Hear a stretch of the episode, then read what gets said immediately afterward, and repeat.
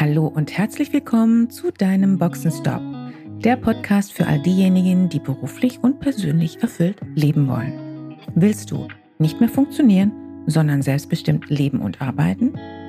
Wieder Begeisterung für das Leben spüren und den Mut haben, dafür etwas zu tun? Dann bist du hier richtig. Und jetzt wünsche ich viel Spaß mit all den Themen, die dich hier erwarten. So, ich habe heute einen ganz spannenden Gast bei mir. Ich habe natürlich nur spannende Gäste bei mir, ganz klar. Und heute habe ich Sabrina von Nessen bei mir und freue mich sehr, dass du da bist. Herzlich willkommen. Ja, ich sage vielen lieben Dank für die Einladung. Es ist eine Freude und eine Ehre. Ich freue mich auf unser Gespräch. Liebe Sabrina, es gibt von dir schon unglaublich viel im Netz. Ich habe sehr viel über dich gesehen, gelesen, Interviews ich habe den Eindruck, es ist äh, schon alles transparent und es ist schon fast alles gesagt. Und deshalb habe ich mir natürlich ein paar Gedanken gemacht und auch sehr viele Fragen vorbereitet. Naja, also einige Fragen. Und ähm, ich möchte in meinem Intro, um dich vorzustellen, äh, möchte ich gerne drei Aspekte hervorheben, die ich für besonders relevant halte, um dich zu präsentieren, für diejenigen, die dich noch nicht kennen. Du bist Vorstandsmitglied in einem mittelständischen IT-Unternehmen. Du bist darüber hinaus Expertin für Emotional Leadership. Sehr spannendes Thema. Und du bist in unterschiedlichsten sozialen Rollen zusätzlich noch unterwegs. Neben, nebenbei kann man fast nicht sagen, oder? Neben deiner Vorstandsrolle als Mentorin, als Speakerin. Und du hast auch ähm, unter anderem ein Buch geschrieben zum Thema Female Empowerment. Das wären für mich die drei wichtigsten Aspekte. Was würdest du sagen? Gibt es darüber hinaus noch einen wichtigen Aspekt, der dir einfach, wo du sagst, das müssen die Leute einfach wissen, wenn es darum geht, dich vorzustellen? Du bist exzellent vorbereitet, muss ich sagen. Die spannende Frage, wenn uns, äh, wenn uns jemand fragt, wer bist du, was machst du so, reflektieren wir das sofort auf das Berufliche. Ne? Mhm. Das ist mir aufgefallen über die letzten Jahre, dass wir uns sehr stark über unseren Beruf, über unsere professionelle Tätigkeit definieren. Was mir fehlt an der Vorstellung, ist mein Privatleben. Ja, da gehört eine Patchwork-Familie dazu mit einem Mann und zwei Jugendlichen und einem chronisch kranken Pferd. Und ähm, das nimmt eine Rolle ein in meinem Leben natürlich. Mhm. Ja, ich bin Mensch wie andere auch. Und es definiert auch in gewisser Weise, wer ich bin. Mhm. Deswegen ist mir der Teil genauso wichtig. Ich kann mich erinnern, als du mir die erste Mail geschrieben hattest, hattest du von deinem kranken Pferd bereits geschrieben. Ist mir sofort aufgefallen. Ja, es macht viel mit mir. Ja, und das werden andere, das werden Zuhörer auch ähm, wissen, wenn wir Tiere in unserem Leben haben, das verändert uns in gewisser Weise. Wir sind achtsamer in der Kommunikation, weil es eine Art Fremdsprache ist, die Tier und Mensch lernen müssen. Wir kommunizieren ähm, sehr schnell viel über Körpersprache, ja, überlegen, wann wir sehr bewusst auftreten und wann wir uns zurücknehmen. Und es gibt uns auch was zurück, ja. Also gerade bei Hunden oder Katzen, aber eben auch sehr stark bei Pferden. Ja, da, da kommt ein Feedback auf meine Emotion, auf meine Aussage in dieser Fremdsprache.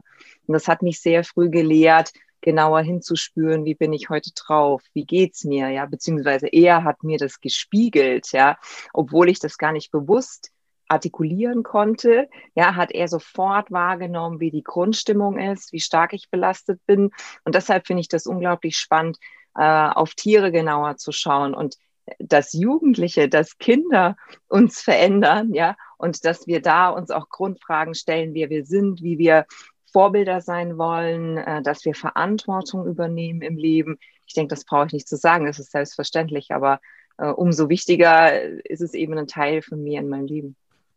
Auf das Thema Vorbild komme ich auch noch zu sprechen. Wir haben ja für heute das Thema gewählt als Oberthema. Erfolg ist keine Gerade. Und es war auch der Vorschlag gewesen, den, den du mir gemacht hattest. Ich würde ganz gerne zunächst einmal dir die Frage stellen wollen, weil Erfolg ist keine Gerade beinhaltet ja bereits zwei Aspekte, nämlich Erfolg und eben Nicht-Erfolg, also Misserfolg. Wie definierst du denn für dich Erfolg? Das ist eine schwierige Frage und eine sehr gute Frage, genauso wie was ist eigentlich Glück? Ähm, ich fange mal so an, wie ich es heute nicht mehr definieren würde. Ähm, in meinen frühen Zwanzigern und noch davor war für mich Erfolg äquivalent zu Geld. Mhm. Geld ist gleich Macht, Status und Anerkennung. Das heißt, ähm, Erfolg muss direkt verbunden sein mit meinem Einkommen, äh, meinem Einkommen in der Anstellung insbesondere. So, das heißt, ich habe mit Erfolg immer auch eine berufliche Karriere verbunden in einer Anstellung. Das heißt, je höher ich im Hierarchielevel äh, geklettert bin, sozusagen, umso größer mein Erfolg. Und äh, wenn ich heute mit Anführungszeichen erfolgreichen Menschen spreche und genau das nochmal reflektiere, was macht uns eigentlich aus, was macht uns glücklich, was, was macht uns denn erfolgreich, sind es oftmals die persönlichen Aspekte im Leben, ja, die es wirklich ausmachen. Deswegen habe ich das vorhin noch ergänzen müssen, auch mit der Familie, weil wir verstanden haben, je älter wir werden, ich glaube, das hat sehr viel auch mit Alter und Erfahrung zu tun, weil wir irgendwann verstanden haben, dass es eben um alle Lebensbereiche geht. Dass Gesundheit ein großer Teil ist in unserem Leben, aber auch Beziehungen, Familie, Freunde und es eben nicht nur um ein berufliches Fortkommen geht.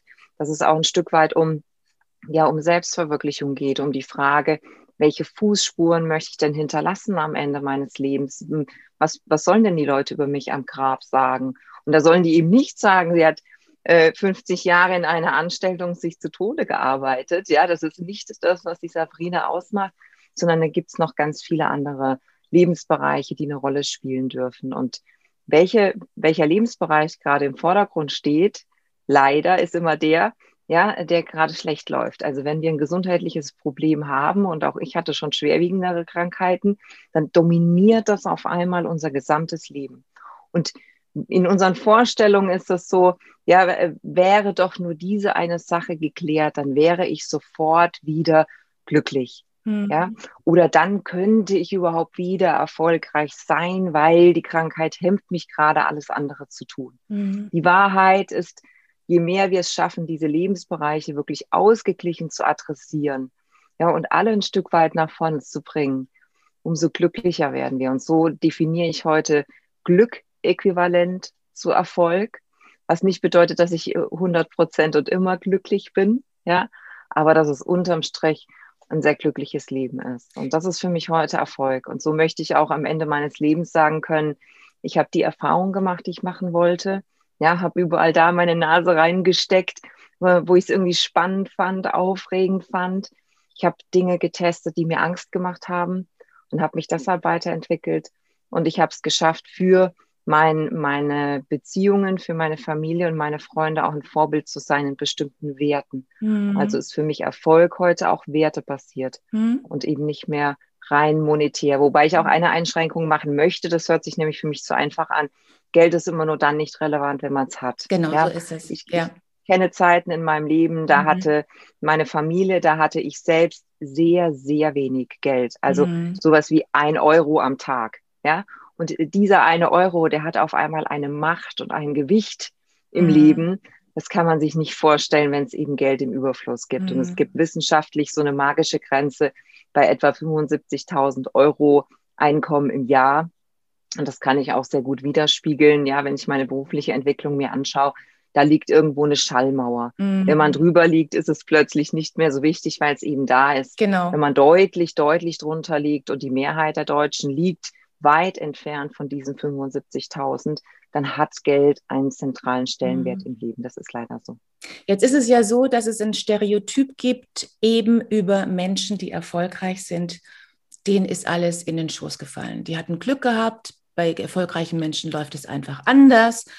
Dir ist dieses Stereotyp, dieses Klischee mit Sicherheit nicht unbekannt und ich kann mir vorstellen, dass du dem auch vielleicht schon häufiger mal begegnet bist. Hm, hattest du Glück gehabt? Hattest du viele Mentoren? Hattest du einfach viele kleine, ja, wie sagt man, so kleine Heinzelmännchen um dich herum oder Frauen, was auch immer, Mentoren, Supports, Menschen, die dich sehr unterstützt haben, die oder auch einfach nur Glück? Mhm. Oder war es alles? Also, was, also was ist so die Essenz davon? Was würdest du sagen? Was ist der Hack dahinter sozusagen? Genau. Also es gibt diesen Stereotypen, ähm, landläufig und sehr weit verbreitet. Die Wahrheit ist das genaue Gegenteil. Alle erfolgreichen Menschen sind auf die Nase gefallen. Alle mhm. erfolgreichen Menschen hatten schwere, schwere Zeiten im Leben, haben sich sehr stark reflektieren müssen, haben sehr stark mit sich gehadert und sind trotzdem wieder aufgestanden. Genau. Das ist nämlich der Hack dahinter, es trotzdem zu tun, trotz dessen, dass man hingefallen ist. Ähm, welche Rolle spielt Glück dabei? Das Glück ist mit den Fleißigen. Da bin ich absolut davon überzeugt. Das heißt, wenn, wenn sich mir 100 Chancen bieten und ich ergreife 100 Chancen, ist die Wahrscheinlichkeit extrem hoch, dass einige davon auch funktionieren und mich in meinem Leben weiterbringen.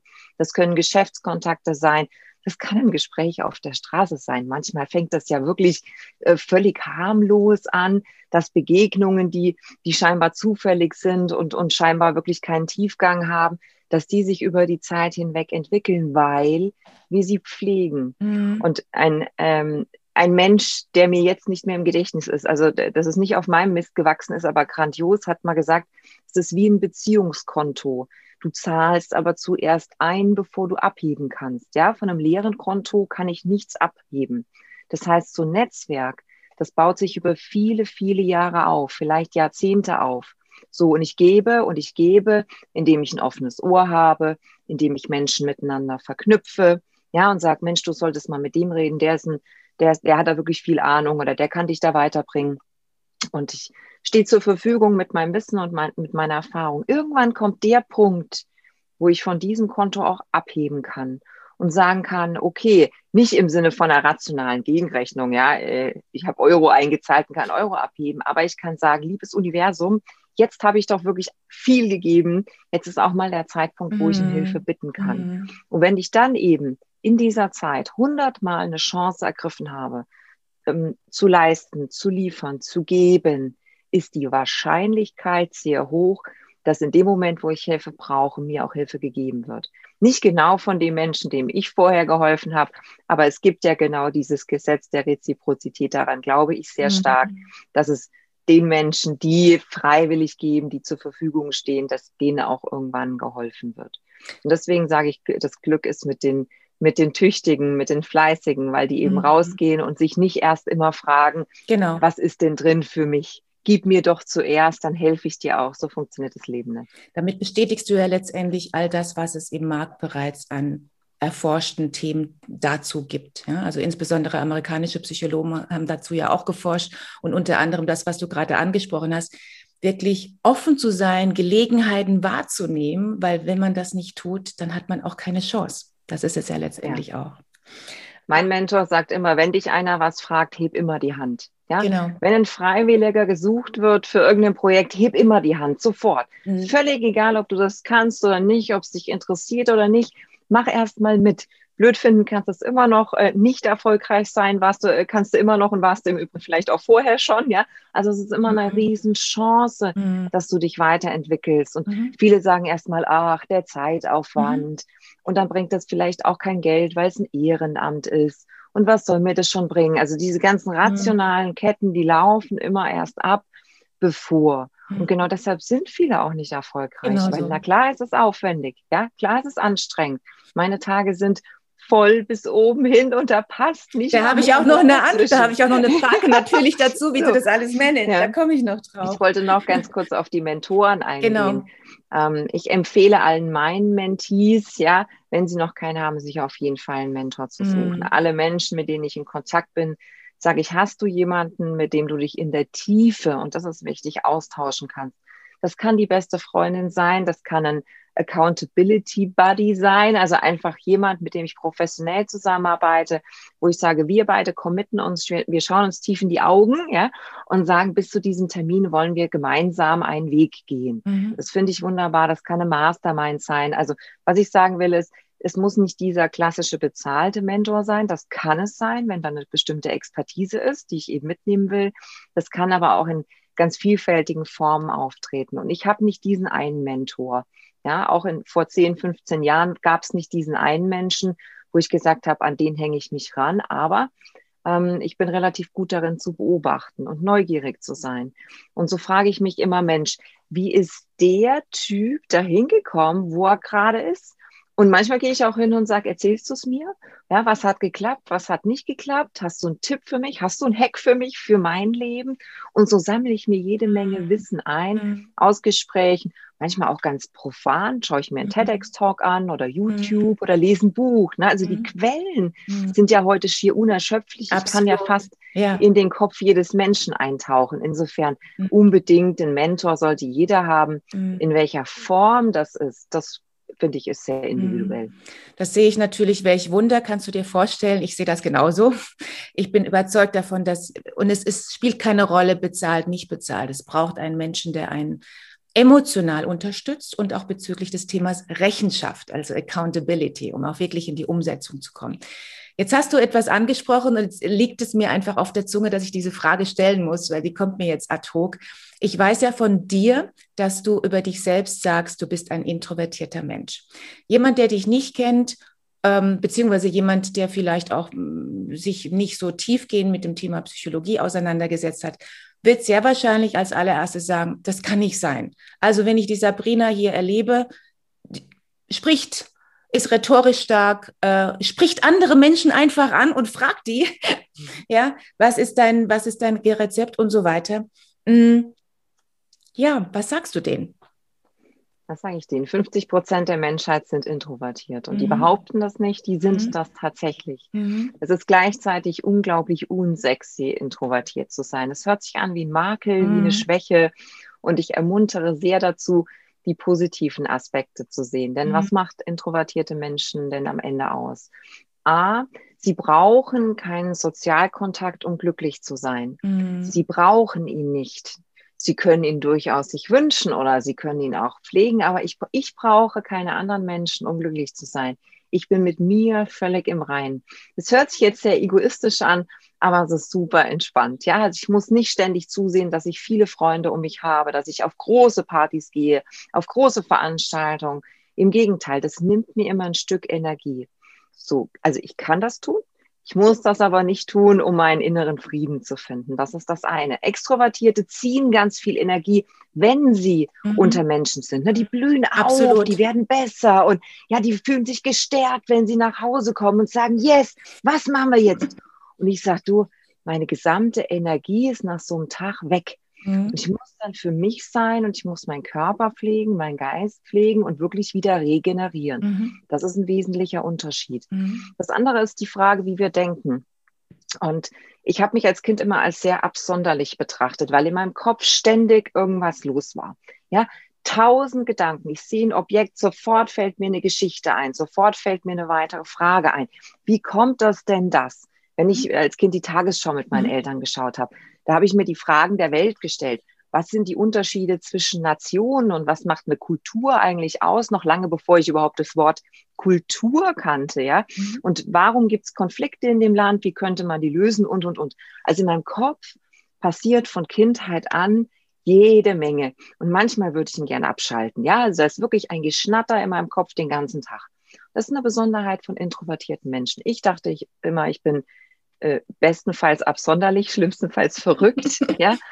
Aber das ist eine ganz große mhm. Stärke. Absolut, Was wir können, ja. ist Szenarien durchspielen. Ja, also wenn wir im Business ähm, wirklich eine, eine, Kette von Aktivitäten durchgehen wollen und verstehen wollen, was passiert am Ende dieser Aktivitäten, sind Introvertierte eher in der Lage, das wirklich einmal geistig durchzuspielen und zwar sehr bildlich. Ja, wie sehen Menschen vor uns, wie sie sich verhalten, was für ein Gefühl entsteht in einer bestimmten Situation und so weiter. Das kann ich heute als große Stärke anerkennen. Damals dachte ich tatsächlich, das ist irgendwie eine, eine, eine angeborene Schwäche und das ist ein Makel, mit dem ich mhm. leben muss. Dem ist mhm. nicht so.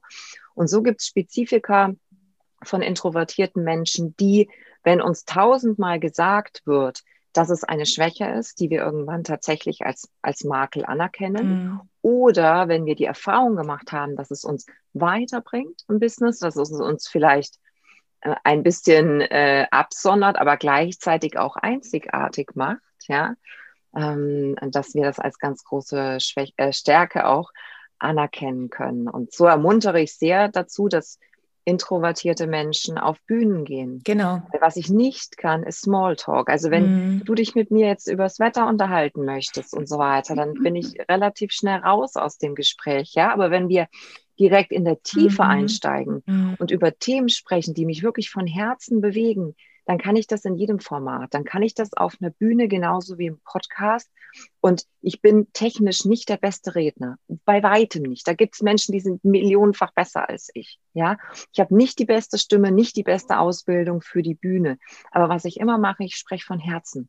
Also meine Zuhörer verstehen, da ist eine Wahrheit dahinter, da ist eine Lebensgeschichte dahinter, eine ganz tiefe Überzeugung.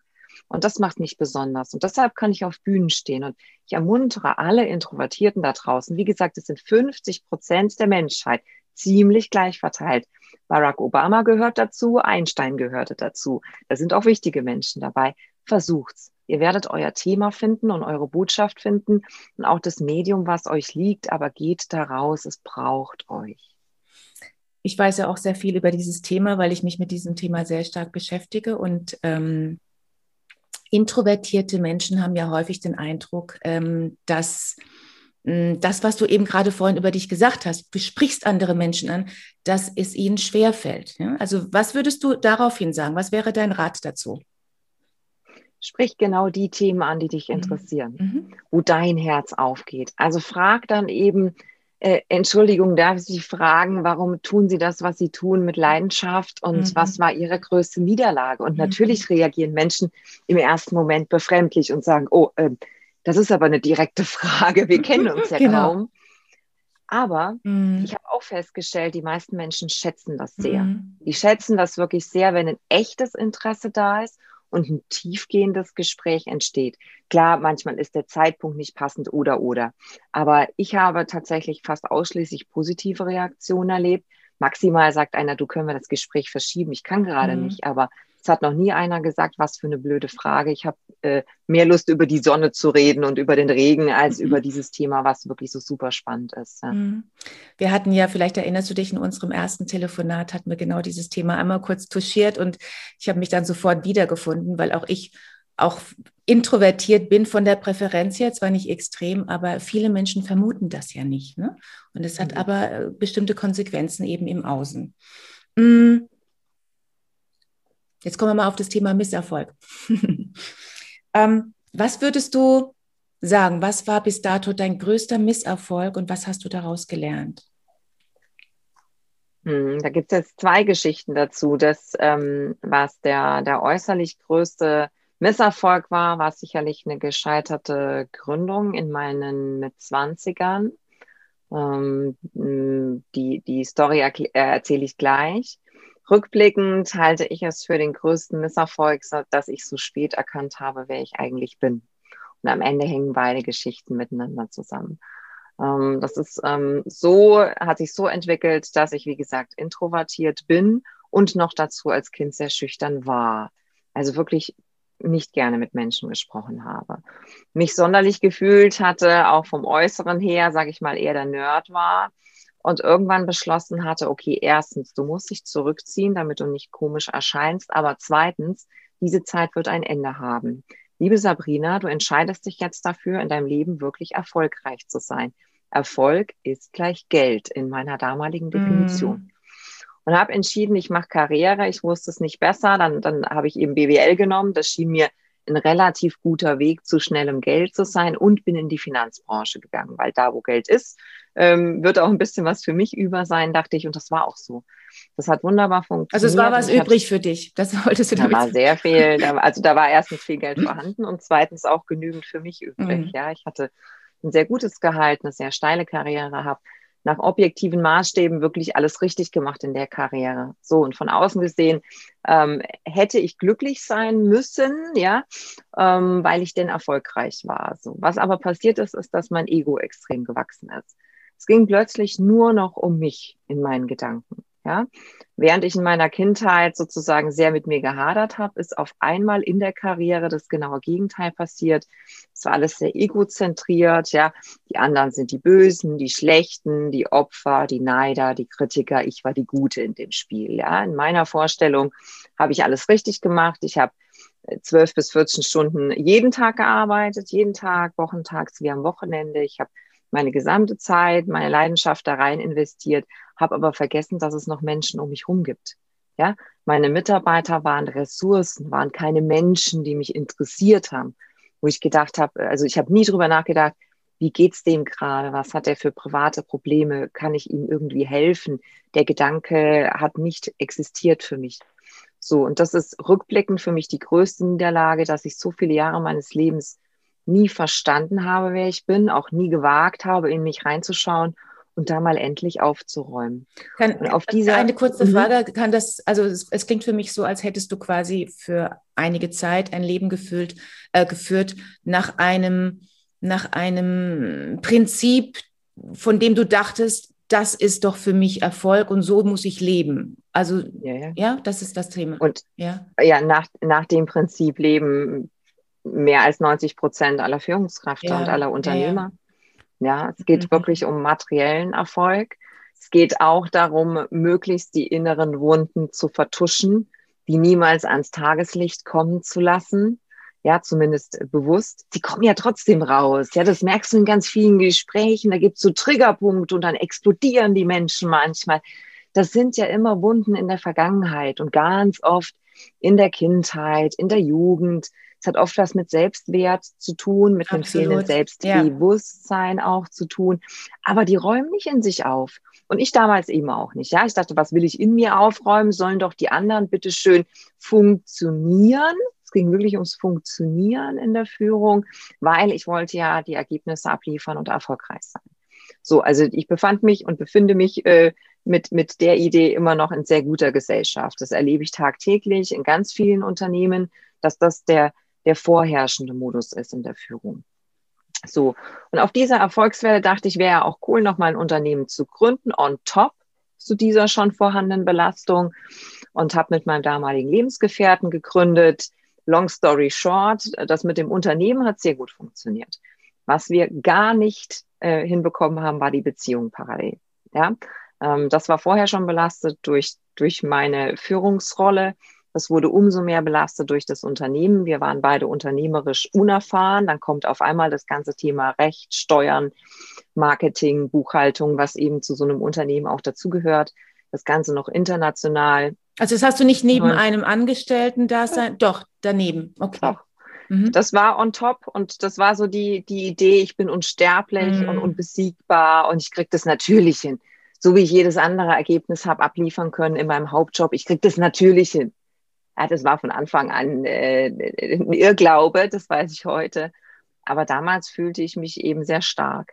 Und ähm, diese, diese ganze Beziehungsebene, die haben wir völlig ausgeblendet. Ja? Wir haben uns nur auf der Sachebene bewegt, um uns um das Unternehmen gekümmert. Und das war ja auch spannend. Ne? Das ist äh, heute noch, finde ich das super spannend, ein Unternehmen äh, äh, zu gründen und dann auch hochzuziehen wie ein, wie ein kleines Kind. Sehr wunderbar. Aber diese Beziehungsebene, die Emotionen, die Glaubenssätze, ähm, das Verhalten eben im Miteinander, das darf man nie, nie, nie außen vor lassen. Und den großen Fehler haben wir begangen. Und ich persönlich hatte zudem den großen Fehler begangen, keine guten Verträge zu machen. Also ich hatte rückblickend schlechte Berater und habe sehr schlechte Entscheidungen getroffen. Mein gesamtes Hab und Gut, mein gesamtes Geld und mehr als das in das Unternehmen investiert und als dann die Beziehung vorbei war, war natürlich auch der Moment der Entscheidung zu sagen, was mache ich jetzt, ja? Ähm, gehe ich erhobenen Hauptes und lasse alles hinter mir. Das habe ich dann getan, aber bin dann eben auch mit einem ganzen Berg Schulden gegangen. Und wohin bin ich gegangen? Tja, wenn du nichts mehr hast, wo gehst du hin? Hm? Zu deinen Eltern. Und das war ein Moment. Wie alt warst du da? Mich, da war ich Ende, Ende 20. Mhm das war ein Moment, in dem ich sehr reumütig und sehr, sehr kleinlaut wieder zurückmarschiert bin in mein elterliches Haus, weil ich war ja mit 18 mit Pauken und Trompeten, mit so einer riesen Klappe, war ich ja ausgezogen. Ne? So, also ich war ja wichtig und habe gutes Geld verdient und natürlich hatte ich eine glorreiche Zukunft vor mir und so weiter. Bock, bock, bock. Ich hatte mich aufgespielt wie noch was und dann zehn, zwölf Jahre später bin ich sehr, sehr, sehr kleinlaut da wieder äh, quasi unter die Decke gekrochen.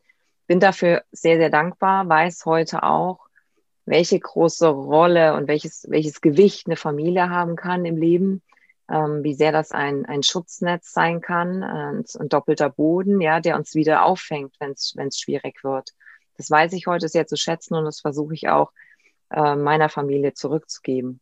Was war denn das Wichtigste, das waren, was du da gelernt hast durch diese Phase? Genau. Ja. Das war dann nämlich genau der Moment, wo ich angefangen habe, über mich nachzudenken. Mhm.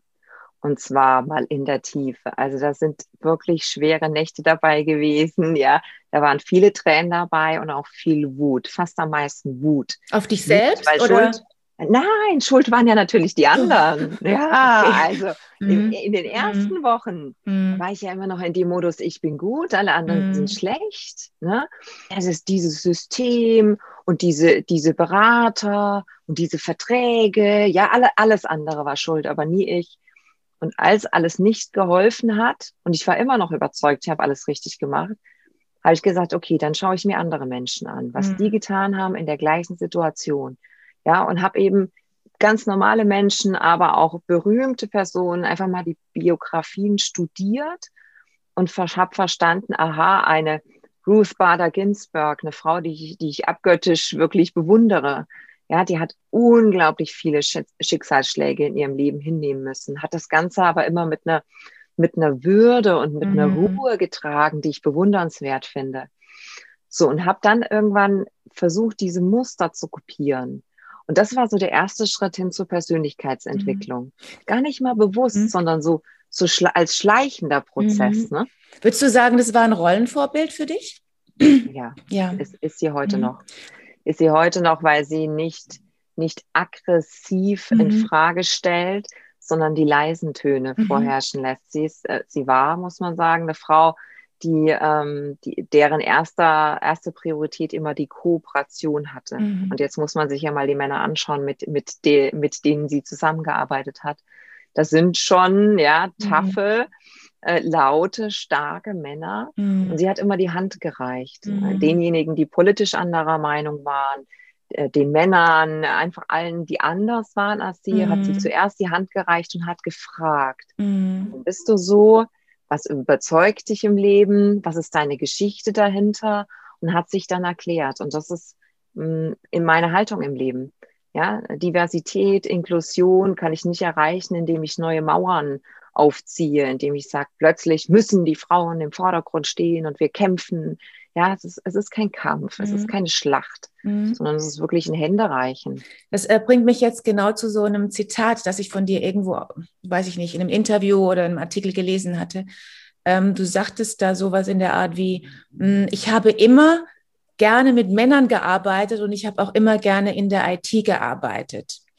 Mh, hm, wie ist das? Wie gehst du mit solchen ähm, Themen um, wenn Frauen dich ansprechen, was ich vermute, dass, dass dir das auch passiert, wenn Frauen dich ansprechen und sagen, ja, Mensch, ähm, es geht doch hier um eine ganz andere Sache. Ja, also gegen die, gegen, gegen die bösen Männer und die, gegen die bösen Männerzirkel. Und heutzutage gibt es ja auch dieses äh, dogmatische, diese dogmatische Aussage gegen böse alte, weise Männer und so weiter und so fort. Wie gehst du mit so einem Thema um?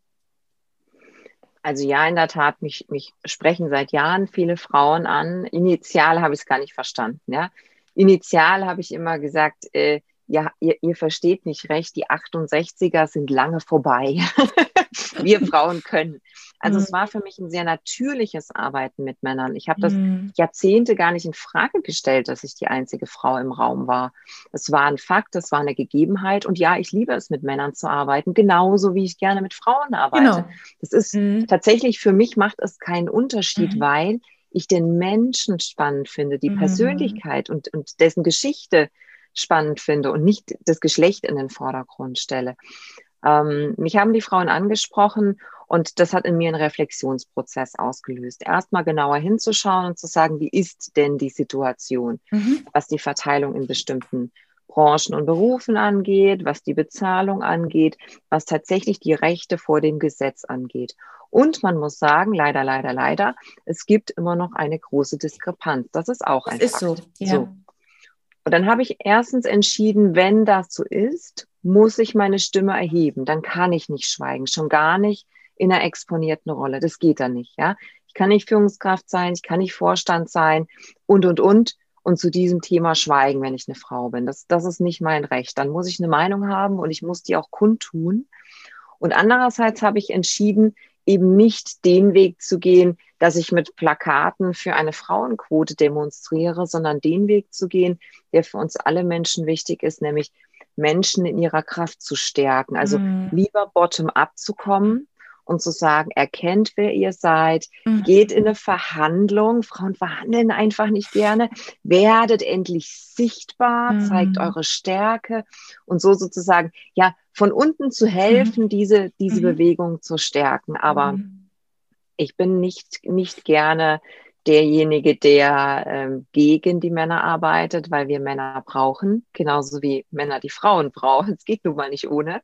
Und ich glaube sehr stark an die, an die Vielfalt. Mhm. Vielfalt in Geschlecht, Alter, Religion, Nationalität.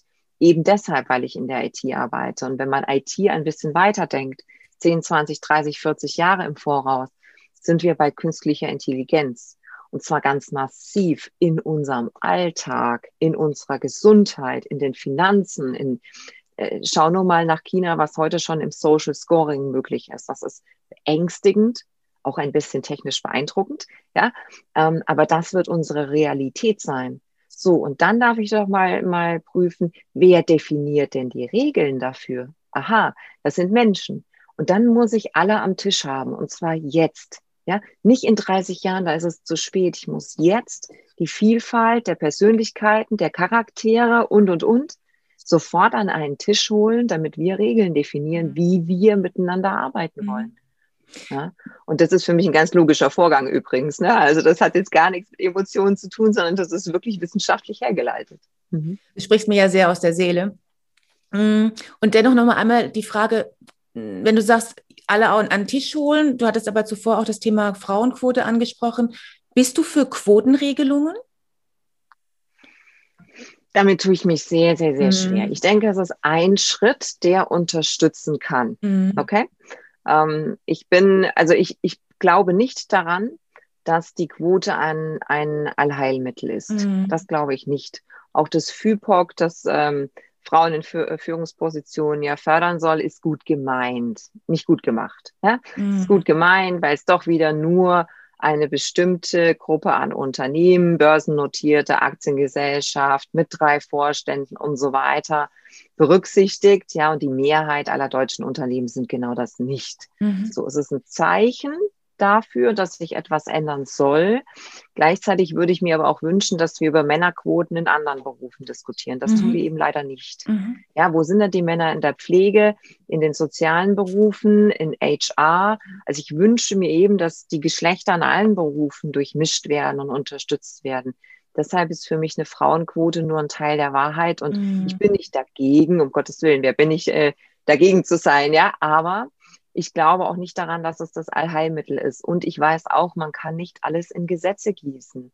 Also ich kann der, den Anstand und die Wertschätzung, die der Alltag braucht, nicht in einem Gesetz formulieren. Dafür brauchst du eine Überzeugung meines Gegenübers, ja. Und Mann werde ich nicht überzeugen, indem ich sage, äh, sag, schau mal, da gibt's ein Gesetz, da steht drin, du musst die Frau gut behandeln. Ja, äh, das wird nicht funktionieren. Mhm. Ich würde ja am liebsten in tausend Themen nochmal einsteigen. ähm, ich habe jetzt ein paar Themen schon mal aussortiert, ähm, in Anbetracht dessen, dass wir auch gesagt haben, dass wir einen bestimmten Zeitrahmen haben. Ähm, so ein paar Themen sind mir allerdings noch wichtig. Zum einen jetzt nochmal anhängt, ähm, anknüpfen an das Thema, was wir gerade hatten. Würdest du sagen, dass Frauen mehr Angst haben zu scheitern als Männer? Ja, mhm. weil wir so erzogen sind, nicht weil wir so sind.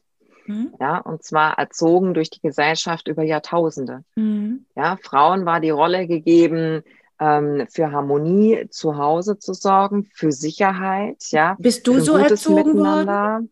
Alle sind so erzogen worden, ganz ehrlich. Ich, mhm. ich habe Angst, wenn meine Kinder aufs Klettergerüst gehen, ja, und noch eine mhm. Stufe und noch eine Stufe, da bleibt mir das Herz stehen ich habe den Jungs Autos geschenkt und keine Barbiepuppen. Mhm. Also ja, ich bin auch ein Teil dieses Problems, wenn es um Geschlechterrollen geht. Mhm. Ich reflektiere das heute sehr viel stärker als andere, aber mhm. wir alle sind über Jahrtausende so geprägt. Und da geht es nicht nur um die aktive Erziehung durch unsere Eltern, ja, sondern wirklich das Rollenbild, was durch, genau. die, durch die Gesellschaft mitgegeben genau. wird. Ja. Ja, ich sehe das ja auch ganz deutlich. Ähm, also ich bin beispielsweise, äh, ich habe einen Bruder, mein Bruder hat mit meinen Puppen gespielt und ich war gerne auf dem Fußballplatz und habe gerne Fußball gespielt. So war das nun mal. Ähm, ich würde gerne, äh, genau, was sind deine drei größten Stärken, wenn ich dein Umfeld fragen würde?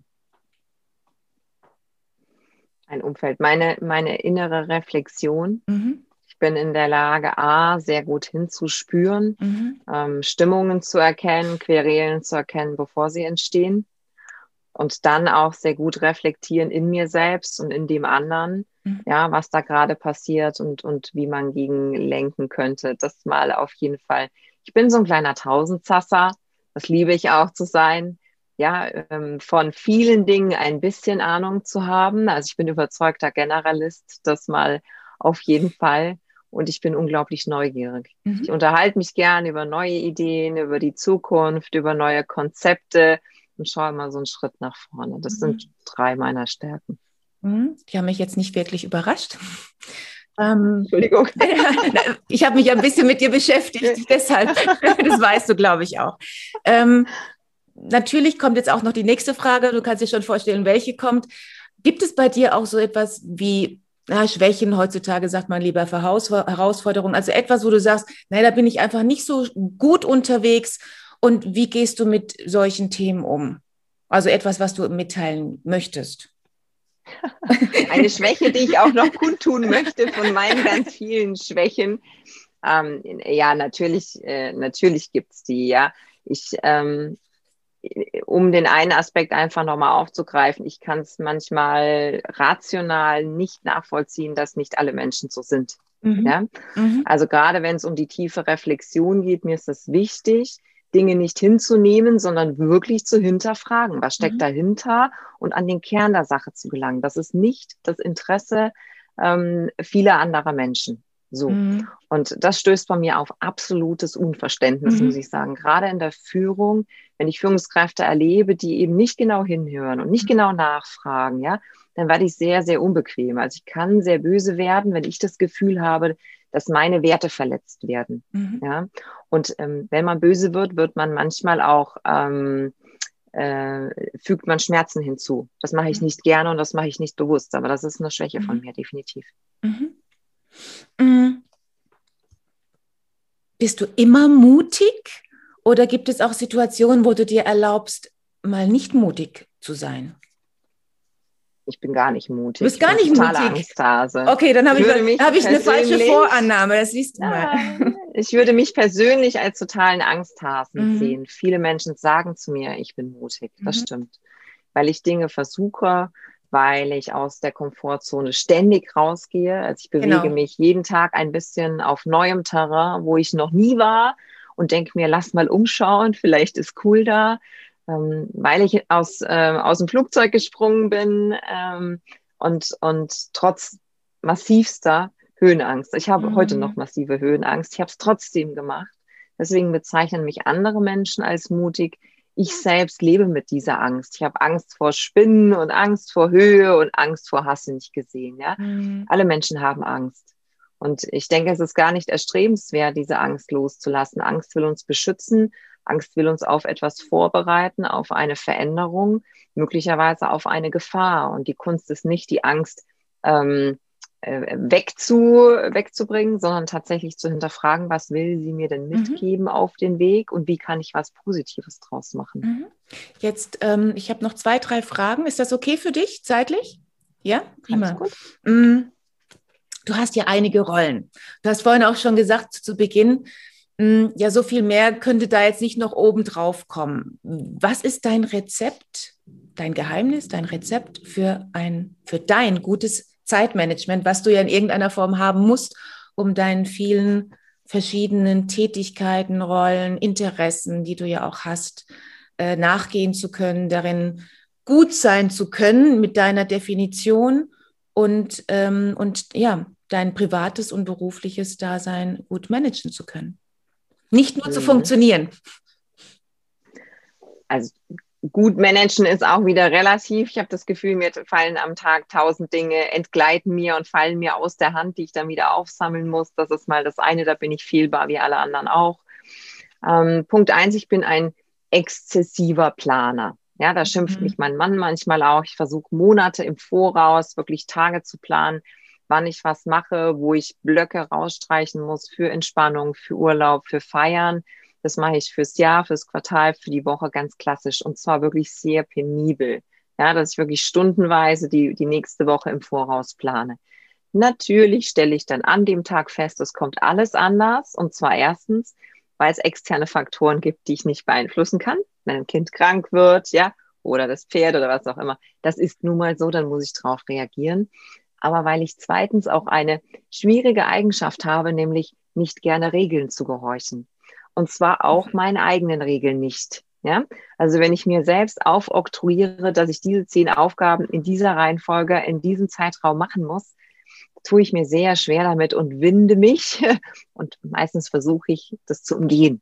Und lieber zehn andere Sachen zu machen, als genau die, die ich mir für den Tag vorgenommen habe. Da muss man sich selbst immer auch ein bisschen austricksen. Aber so, mal vom Grundsatz her so sagen, es gibt eine solide Planung und eine gewisse Flexibilität. Also ich weiß schon, diese Aufgabe kann ich auch noch drei Wochen schieben. Erst dann mhm. wird sie wirklich kritisch. Mhm. So. Und das zweite, was mir da auch sehr hilft, wie gesagt, es fallen Aufgaben runter, ja, oder irgendwas geht schief. Wo ich wirklich gut drin bin, ist äh, letzte Minute extrem gut abliefern. Leider. Das ist, tut mir sehr weh, dass ich so bin, weil dann macht man es ja leider auch. Ne? Also die Diplomarbeit damals in den letzten 48 Stunden durchgeschrieben und wirklich mit 1, abgeliefert. Leider funktioniert das bei mir, dass ich unter hohem Druck genau wirklich sehr gut arbeiten kann. Aber diese beiden Faktoren, mhm. Planung einerseits und dann mhm. auch die mhm. Fähigkeit abzuliefern, die machen schon mal einen großen Teil aus. Und mhm. was ich jedem mitgeben würde, einfach mal entspannt bleiben, die wenigsten Termine sind kriegsentscheidend, ja. Also wenn mal gar nichts mehr geht, muss man halt einfach anrufen, sich entschuldigen und einen Termin schieben mhm. oder ne. So, mhm. wir denken immer, es ist unbedingt wichtig, das genau so zu machen, wie wir das geplant haben. Aber in aller Regel passiert ja in fünf Jahren, interessiert sich keiner mehr dafür und passiert gar nichts, wenn wir das heute nicht machen. Mhm. Das ist also so eine schöne Frage, die man sich stellen kann. Was wäre denn Worst Case, was passieren kann? Ja, bei Obelix und Asterix war es, glaube ich, der Hinkelstein, der vom Himmel fällt und viel mehr auch nicht. Ähm, genau. Zwei Fragen habe ich noch an dich. De facto hast du alles geschafft in deinem jungen Leben. Du bist auf der Karriereleiter hochgestiegen. Jetzt nochmal die berufliche Variante. Privat scheint es dir gut zu gehen.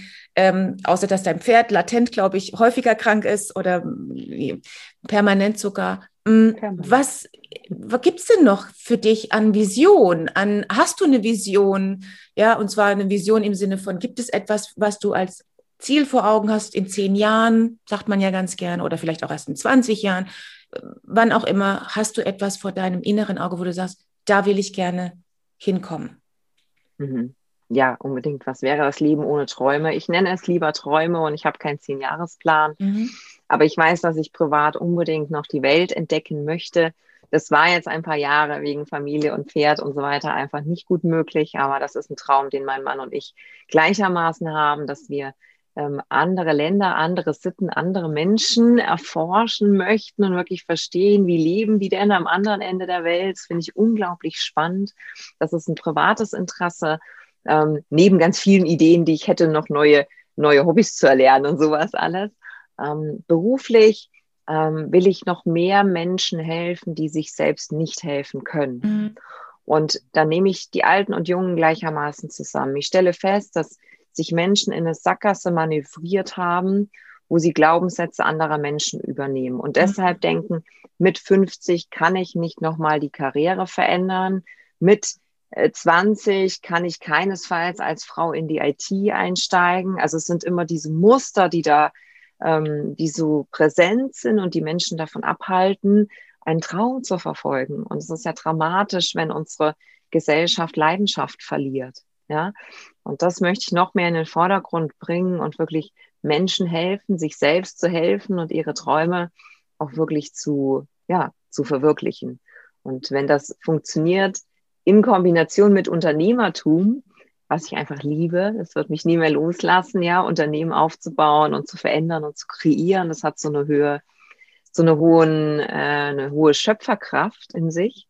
Ja, dann bin ich glücklich, dann bin ich rundum glücklich. das klingt schon so äh, rund für mich, dass ich die letzte Frage eigentlich schon, schon wegfallen lassen möchte. Ähm, ja, also ich bin ganz happy, dich da gehabt zu haben im Interview. Ähm, interessant für mich übrigens auch festzustellen, wir haben unglaublich viele Aspekte gemeinsam. Das mal zum, können wir mal irgendwann wiederholen. Und ähm, ich wünsche dir alles Gute. Erstmal weiterhin. Ähm, nochmals danke, dass du da warst. Bleib gesund und bis zum nächsten Mal. Ich bedanke mich ganz, ganz herzlich für die Einladung. Es war ein super schönes Gespräch. Danke dir. Schön, dass du dabei warst. Wenn dir dieser Podcast gefallen hat, schreib gerne eine Rezension. Wenn du mit mir in Kontakt treten willst, kannst du dich gerne auf LinkedIn mit mir vernetzen. Und falls du dir einen Sparingspartner an deiner Seite wünschst, der dich auf deinem Weg zu deinem selbstbestimmten, erfüllten Leben unterstützt, kannst du gerne ein kostenfreies erstes Kennenlerngespräch buchen, in welchem wir schauen, wo du stehst und wie wir zusammenarbeiten können. Dazu kannst du direkt auf meiner Website einen Gesprächstermin buchen. Direkt unter Free Call stehen dir Terminoptionen zur Verfügung. Danke für deine Zeit. Ciao und bis zur nächsten Folge.